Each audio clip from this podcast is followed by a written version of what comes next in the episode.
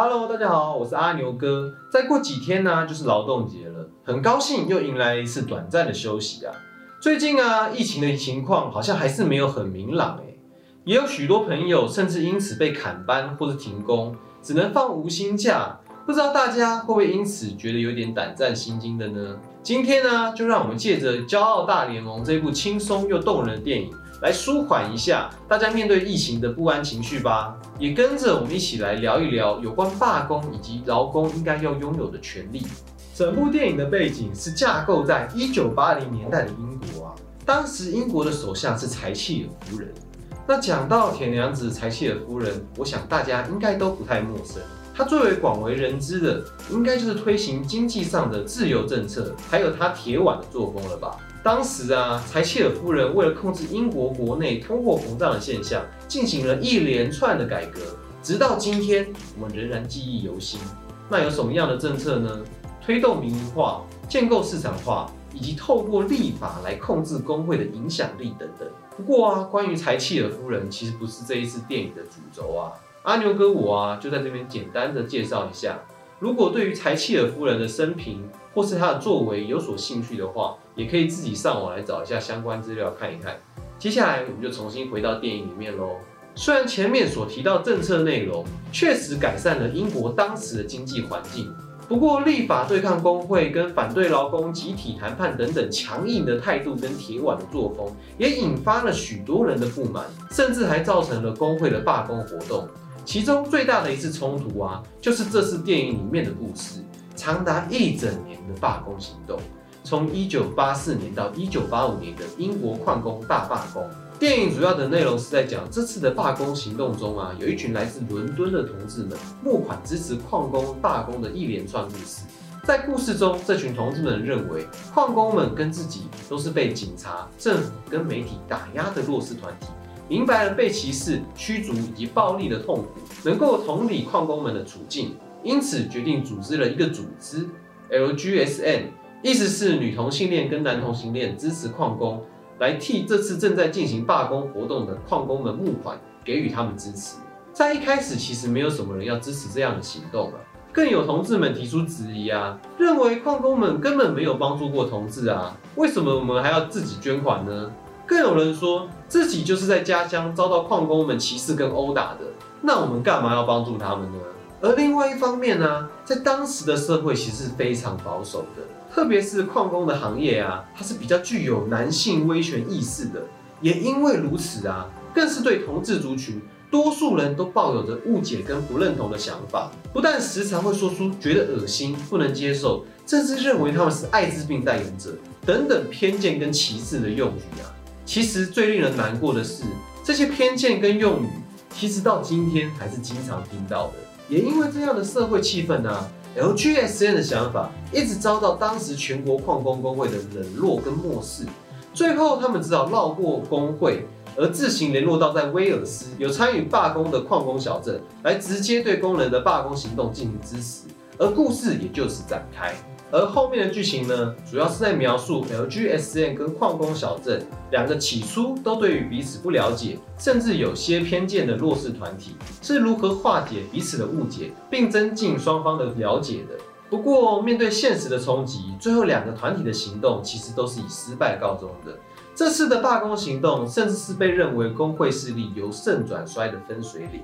但这次的行动啊，也促使了英国同志跟公运的团结，也开启了公运参与同志平权的运动。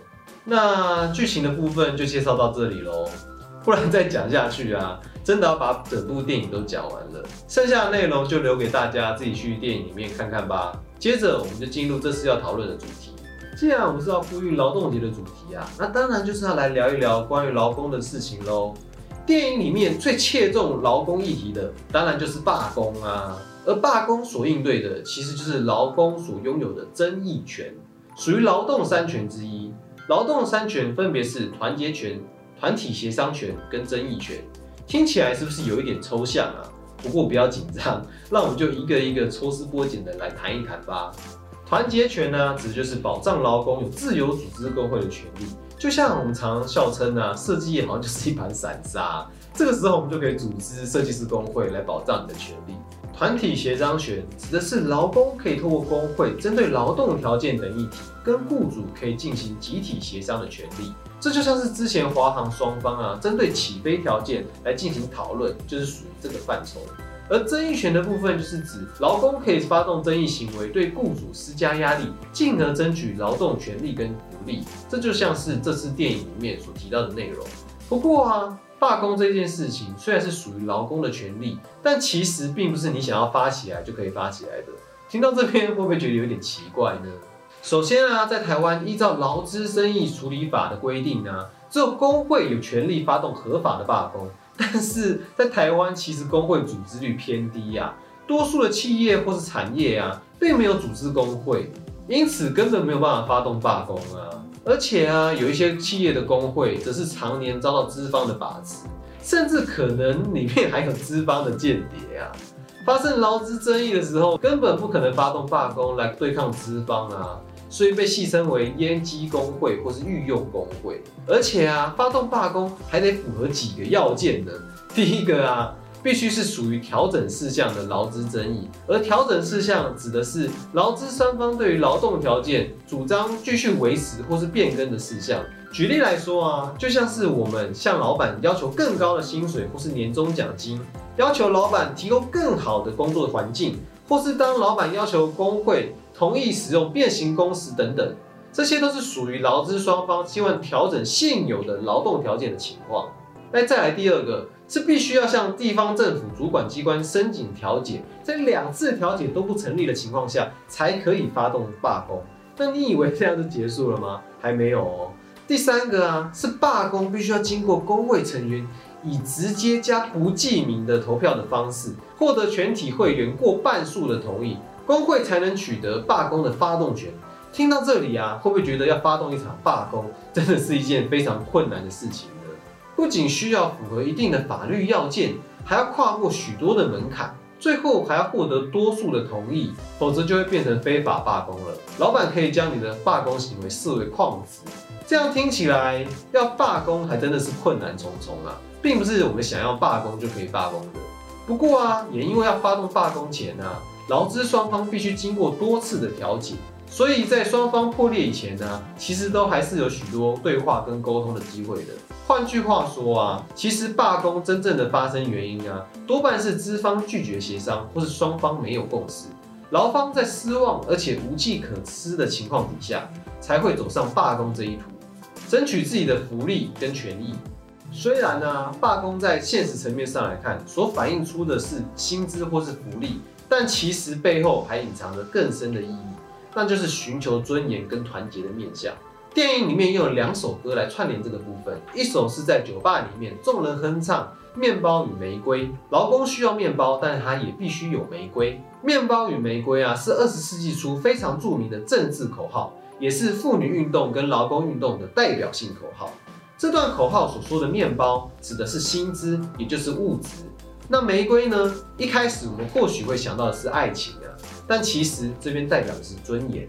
面包与玫瑰被放在一个同等的关系里面，意味着两者是同样重要的，也是具有相同分量的。